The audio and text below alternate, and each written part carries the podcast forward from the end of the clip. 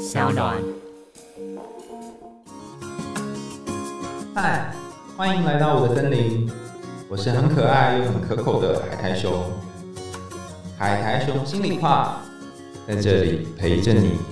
欢迎来到海苔熊心里话，我是海苔熊。我们之前谈过陶乐斯，就是《绿野仙踪》里面的那个女主角，她穿的银色鞋子。然后先前表姐来的时候，我们也谈过红舞鞋这个故事。那我们堂堂终于要进入鞋子系列的最后一个哈，就是大家如果想到鞋子，会想到什么童话故事呢？应该就是很明显那个玻那双玻璃鞋嘛。所以，我们今天要讲就是 Cinderella 那个灰姑娘的故事。好，那呃，在解析这个故事之前呢，就是一如既往，我们会先念一段故事的内容。那下面是我从维基百科上面剪下来的，因为它有不同的版本。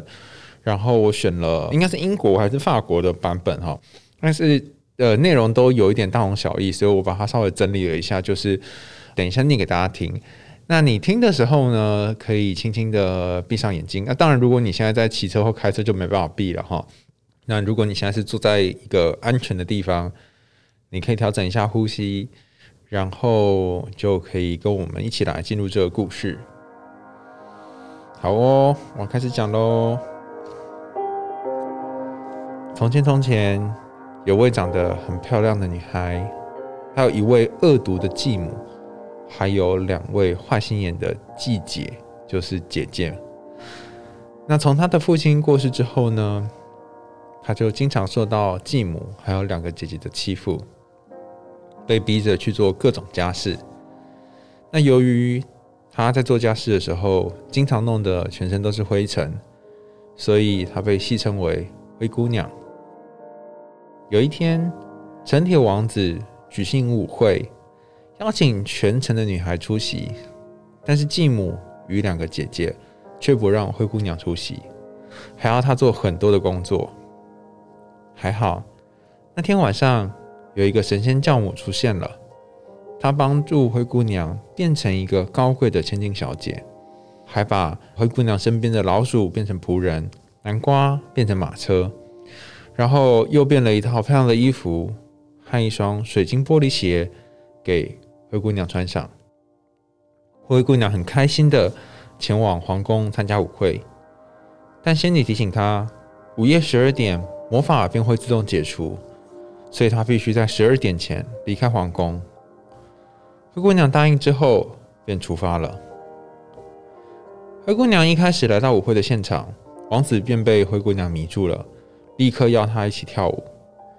然而，欢乐的时光总是过得特别快，眼看就要午夜十二点了，灰姑娘不得已准备要马上离开了。她在仓皇之间呢？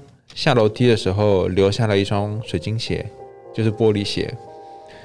王子很伤心，所以派全国的大臣去探访，只要是谁能够穿上这双水晶玻璃鞋，就能够获得王子的宠爱。后母跟姐姐都想要去试这个鞋子，但是最后大臣仍然找到了灰姑娘。然后王子很开心，便向灰姑娘求婚。然后灰姑娘也答应了。两个人从此之后过着幸福快乐的日子。好，关于这个故事呢，有一些细节哈，我稍微说明一下。有的版本会强调，就是呃，老鼠啊，或者是就是他身边的一些小动物们帮灰姑娘工作或是分豆子做家事的情节。然后有些故事会强调两个姐姐为了要能够穿上那双玻璃鞋，然后把脚。削掉一小部分，然后穿穿上鞋子。可是后来有两个小鸟可能跟王子说：“哎，那不是真的灰姑娘。”呃，王子才发现说：“哦，其实他们只是把脚削掉而已。”那我不确定你听过版本是什么，但整体来讲，灰姑娘的故事它大概就在谈一个有点像是麻雀变凤凰的故事。如果要这样说的话，然后其实灰姑娘的意象也出现在很多很多的。即使是现代的创作当中，比方说，我不知道大家有没有跟我同样一个年代听过，呃，五月天的一首歌，然后里面第一句话就是“南瓜马车的午夜”，所以南瓜马车它好像就象征着一种要带你去一个可以让你脱离原先环境的地方的一种交通工具。好，然后好多好多的女孩从小就期待有一天南瓜马车会来接她，然后他就有机会去跟他梦中的那个王子相见。好。那这个故事，我一开始在看它的时候有很多种想法，但有一件事情我印象非常非常深刻哦，就是我记得我第一次就是讲给一个朋友听，然后问他说：“哎，这个故事你听完有什么感觉？”他给我的回答真是让我啼笑皆非。他说：“这个故事告诉我们两件事。”我说：“什么两件事？第一件事情就是你离开一个男人的时候，你必须留一个东西在他家，这样子他才会他才会为了那个东西来找你。”我说：“我靠，这感觉是一个。”被动让男生就是来追你的一个技巧，而且他如果不喜欢你的话，可能就把那个东西丢掉了。他如果喜欢你的话，就会再联络你这样。所以第一个技巧是这个。然后我问他：“那第二个技巧是什么？”第二个技巧，他好认真，他认真说：“他说第二个技巧是，你知道吗？每个女生都是有期限的，不是说保存期限哦，是你的你要跟一个男生互动的时候，必须让自己是有期限的。我说什么是有期限的？就是。你十二点就要离开，第一次不可以睡王子家，他才知道你是一个矜持的女孩。我说太这个太太刻板印象了，我为什么第一次问睡他家？然后他就告诉我说：“哦，很简单呢，因为你不可以让他太快到手，就是你要让他很困难才到手，他才会觉得你是值得珍惜的。”所以，我这个朋友他就从这故事当中学到了两个启示。我真的觉得哈，年纪这么大还可以从他故事当中学到启示，真的不容易。第一个就是，如果你爱上一个男孩，你要在他家。留下一个东西，如果他爱你的话，他喜欢你，他想跟你联络，他就为了这这东西会继续跟你联络，传来给你说：“哎，对不起哦，你的那个鞋子放在我家，或是你的包包丢在我家，你外套在我家，哎，我什么时候拿给你？这样子哦，所以是一个奸诈的小技巧。另外一个就是，如果你希望这个男生对你心动，然后魂牵梦萦的话，你千万不要让他太满足，你要让他半满足。半满足也就是说，十二点一定要回家，一次不要给他太多东西。你要有一个非常非常非常美妙的夜晚，然后却在那个午夜的时候说你要离去，你不能留下来过夜。像这样，他就会在梦里还有人海当中不断的寻觅你。这样，呃，后面这个我特别有印象啊。我小时候，我爸就跟我讲一件事，他说呢，你知道吗？最厉害的那种商店哈，不论是卖吃的或卖什么，他一定会卖到没有就关门。那我就问我爸说，他为什么卖到没有不赶快再多做一点，然后？可以让他可以再卖更多呢？我爸就说，那是因为如果今天你买不到，然后你就会下次还要再光顾，然后就觉得天哪，这东西超棒的。比方说像口罩，最近就买不到，然后大家就很拼命的想要再看什么时候去排队，然后去找那个口罩。所以或许我们就是有些时候要制造一些匮乏，然后让对方很渴望这样。好，但这个匮乏很渴望呢，也在这个故事里面象征着一件有趣的事。大家可以感觉到，这个灰姑娘其实是一个匮乏的灰姑娘嘛。她很小很小的时候就失去了她的父亲，然后她跟她的家人关系也不好，然后家人都荼毒她、压榨她。所以，当我们说一个女孩在家里面很辛苦，需要做很多家事的时候，我们都会比喻她是灰姑娘或者是阿信之类的哈，就是很辛苦的，得做这么多事情，被虐待的感觉。那这样子，这么一个匮乏的女孩。却有一个王子，他是这么渴望的，然后看到她好的地方，而且是看到她很美丽的地方。但是我不知道大家有没有想过一件事耶？有一天，如果王子发现哦，那个灰姑娘身上的那些衣服啊，南瓜马车，全部都是神仙教母送她的，真正的灰姑娘她其实是穿穿破破烂烂的衣服，然后就是一个一般家庭当中的一个小女孩。那他会接受吗？哈，他是喜欢上那个在宴会里面漂亮的女孩，还是喜欢灰姑娘本身呢？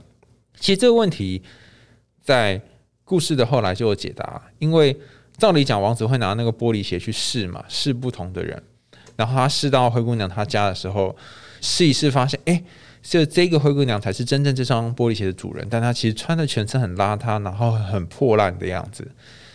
那这一段故事呢，就让我想到一件事：有些人他终其一生就会觉得说，如果一开始表现的非常漂亮，或非常好，或非常讨男生喜欢，那 到最后他爱上的就是那个表面的我，他并不会爱上真正的我。所以我到底要做作的，就是表现出那个假的样子，还是要演出我真实的样子？其实我觉得这个问题不太需要放在心上。为什么呢？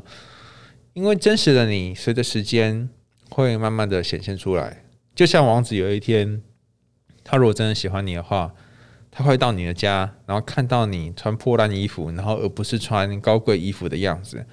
他会看到你没有仆人，只有老鼠。他会看到你没有拥有南瓜马车，你只有南瓜本身这样子哈。但是尽管是这样子，他还是喜欢你这个人的本质，而不是喜欢你那个穿上高跟鞋才才适合的这个样子。但这个鞋子在这里也有一个特殊的寓意哈。像前几集我们有谈到，鞋子通常有隐喻的一种东西，就是有很多隐喻啦。其中一个是可能象征着像是行动，或者是可以去某个地方某一种移动力。那像之前陶乐斯的鞋子是带他回家，红舞鞋是会不断的跳舞，不断的跳舞，然后有去到一个也像是魔性的地方，就是让他无法停下来，也是一个移动的象征。那这双玻璃鞋哈，其实它是一只啊，因为有一只在灰姑娘的家里嘛，然后另外一只掉在楼梯上。那玻璃鞋代表是什么呢？其实它，我不知道大家想到玻璃鞋或是那个水晶鞋有什么感觉。第一个感觉是它其实穿起来可能会是不舒服的，然后可能很容易碎掉，然后很脆弱。可是这个容易碎掉、很脆弱的，然后又不太舒服、又冷冰冰的玻璃鞋。穿上去之后，竟然让这个灰姑娘摇身一变变成了公主，而且最后要能够穿上这个玻璃鞋大小的人，才被鉴定成是公主。同样的，或许你在某一个人面前，你要先变成某一种样子，然后形成某一种形象，你不习惯了，或是你觉得有一点绑手绑脚的，像那个玻璃鞋一样。甚至是在那个人面前，你要呈现出你比较脆弱的一面，就像是那个玻璃一样脆弱，很容易碎掉一样，你才有机会走进他的内心，才有机会在王子的舞会上面和王子有近距离的接触。那你愿不愿意把那个脆弱的自己交出来呢？你愿不愿意穿上那个有点局限的鞋子呢？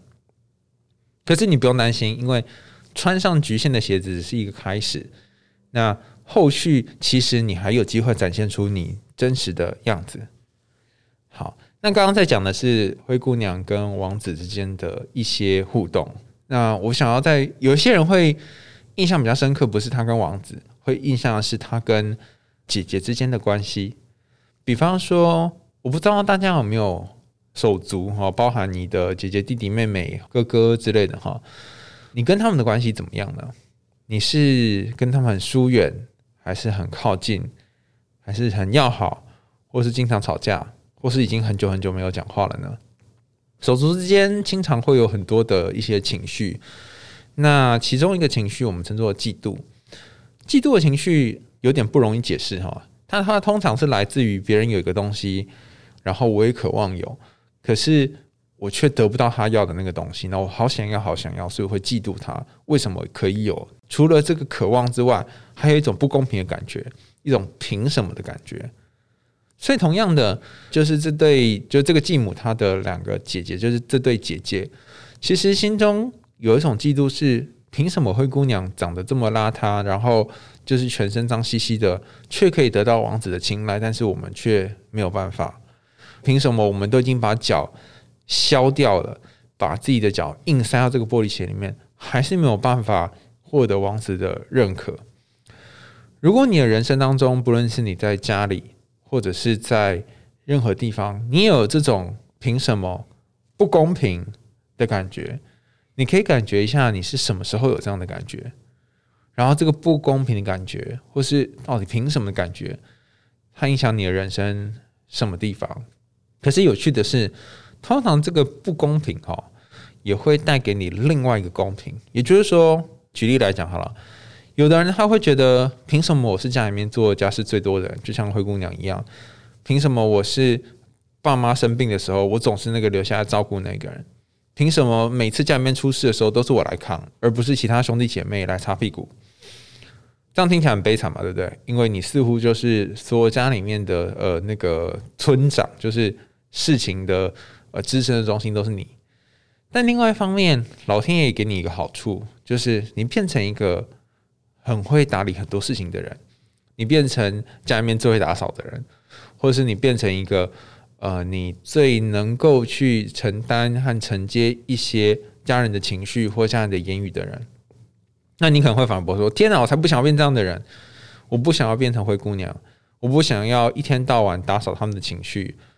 可是我就是不想当灰姑娘的角色。但是我现在既然是灰姑娘，那怎么办呢？哈，那如果是这样的话，哈，诶，其实灰姑娘这故事有给你一些线索。第一件事情呢，你要遇到你的神仙教母。神仙教母在这个故事里面，其实就是另外一个好妈妈的隐喻。”我不知道大家有没有印象哈，就是每一个故事里面通常都会出现一个巫婆或是一个坏妈妈。那像这个这个故事很明显就是这个继母是坏妈妈嘛。那好妈妈不一定呃每个童话故事都会出现，但这个故事里面出现是神仙教母，她协助这个灰姑娘，她摇身一变变成一个有机会可以亲近王子的人。那她从这个神仙教母身上获得了一种体贴、一种爱的感觉，或者是说有的版本的故事是。灰姑娘的生母是扮演好妈妈的角色，然后那个生母呢，可能会给她一些祝福或给她一些帮忙，然后这个坏妈妈的角色就是继母的角色，其实扮演一个邪恶或是欺负她的一个一个状态。哈，那这个故事其实它原版我有听过旭雅老师吕旭雅老师分析的，就是一个有像是荒野女巫，叫做巴巴雅嘎。这个故事跟他有点雷同，有点像是巴巴雅嘎是灰姑娘这个故事的原型哈。如果我没有记错的话，那个故事跟这故事有点像，也是呃一个继母，然后两个姐姐，然后有一天继母就叫女孩跟她的两个姐姐呢，就是在家里面缝衣服之类的。但是后来因为家里面没有没有火了，就是天黑了，没火没灯，所以得让其中一个人去。跟隔壁的邻居借火，但因为这个继母很有趣，他们把家里面盖在一个没有人烟的地方，所以离他们最近的就是那个荒野女巫，就是巴巴亚嘎一个很就是一个非常非常恶心的女巫的家里，然后使得就是这个年纪最小最小最小这个女孩，呃，类似灰姑娘这个角色，她得去借火，然后两个姐姐推她去借火，这样展开了她的一个旅程。这个童话故事的。呃，原型巴巴雅嘎这个故事呢，它有很多很多有趣的部分，但其中一个有趣的地方就是跟灰姑娘一样，就是他在讲，当一个女孩在她的生命当中，或是男孩也一样哈，就是他有一些嫉妒的人，会有一些就是一直唆使他去做某些事情的人，他到底是逆来顺受呢，还是试着去抵抗呢？或者是他没有办法抵抗，然后？踏上了他自己的旅途，但是最后他却有机会去找到他生命当中的王子呢。以巴巴亚嘎的故事来说，这个小女孩她去森林旅行了一圈回来，那后来故事是一个快乐的结局，因为她的继母跟姐姐都被杀死了，然后她就带着一些东西，然后自己过幸福快乐的日子。以灰姑娘的故事来说，灰姑娘最后选择让她跟王子过幸福快乐的日子，但是大家记得吗？就是。这个结局是怎么来的呢？他是先从一个顺从的、逆来顺受的、什么事情都愿意揽在自己身上的女孩开始做起。他先从打扫家里，然后甚至是帮姐姐去外面借火，这个很顺从的、不情愿的地方开始做起。那做到一阵子之后呢，就会有一个人发现他的好，或是有一个王子知道他的特别。那这个特别。就有机会让他蜕变成一个不一样的人。发现的人可能是神仙教母，可能是王子。那发现你这么拼命的在你的人生当中努力的人是谁呢？不知道你有没有想到类似这样的人？好，还有最后一个我特别想要提的是有关于做到死这件事情。有些人是那个，我觉得是灰姑娘的这个原型呢，太过强烈，强烈到。已经毕生都是要当灰姑娘，否则会有一点不舒服这种感觉。比方说，我遇过曾经跟我合作过的一个女艺人，她很拼命、很拼命、很拼命的在家里面要当就是打扫家里啊，或是料理家事的这个角色，可她同时又很厌恶自己当那样的角色。她跟每一个男生在一起的时候，她都觉得自己不像是对方的女友，而像是对方的妈妈。所以她的每一任男友都是妈宝，然后她是扮演妈妈的角色。她其实很不喜欢这样的日子。可是有一那一次合作的时候，我就问她说：“诶，那你印象最深刻的故事是什么？”她说是灰姑娘。那我再问她说：“那你印象最深刻的一幕是什么？”她说是灰姑娘拿着拖把或是扫把在扫地的样子。那我就问她：“如果你是灰姑娘，你会愿意放下手上的扫把吗？”还是你觉得你会继续扫？那我记得他回答也蛮有趣的。他跟我说：“我觉得我可能是劳碌命吧，我可能会甘愿的继续扫地。然后如果你叫我不要扫地，我可能还会受不了，因为我会觉得很脏乱。然后就像我之前那些跟我交往过的对象一样，我会觉得他们东西不洗，或是袜子丢在那边，或是家里面不打扫，我会看不下去。这看不下去就会让我想要去做某些事情。”所以，如果你是跟这个女艺人一样，是一个遇到某些事情你会看不惯的，你会动手去做的，你可能也是放不下扫把的那个灰姑娘。因为放不下扫把，所以人生会有一些藕包，会有一些辛苦的地方。可是你暂时又没有想要把这个藕包丢掉，因为拿着这个扫把，你就拥有一点控制感，不论是对于关系的控制感，或是对于环境的控制感。所以，虽然你是那个。在厨房里面分豆子，然后很辛苦的灰姑娘。可是当你在做这件事情的时候，你可能会跟自己说：“没关系，至少在家里面是有重要的角色的。我可能是负责分豆子或负责做家事的，家里面的是需要我的。那倘若你是这样的灰姑娘，或许你可以换一个角度想：你一定要活成被别人需要的样子才是有价值的吗？灰姑娘并不是因为。他很拼命的去分豆子，或者是很拼命的做家事，才被王子看上的，而是因为她天生就是一个公主，她本质上那一双脚就配得上那个玻璃鞋，所以其实你值得一个王子，其实你值得不用这么辛苦的把自己呃低到尘埃里，你也有机会遇到一个属于你的王子，那。你也不需要像我那个朋友一样，就是什么十十呃十二点钟就要赶快回家，然后一定要丢一个信物在家里啊。其实你只要做你原本的自己就够了，只是看你愿不愿意放下手中的扫把，然后让你生命中的王子进入你的人生。好，因为时间的关系，所以今天海苔熊心里话有关于灰姑娘 Cinderella 的故事就为大家谈到这边。那下一集呢，我们要谈一个信箱，就是一个伙伴来信，然后他来信刚好提到他印象最深刻的故事就是灰姑娘。所以如果你最喜欢的故事是灰姑娘，或者是你对灰姑娘有好多的 Cinderella 有好多的想法，或是你刚刚在听故事的时候有好多画面，那么欢迎你继续追踪我们的节目在 Sound 海苔熊心里话。我们下次见喽，拜拜。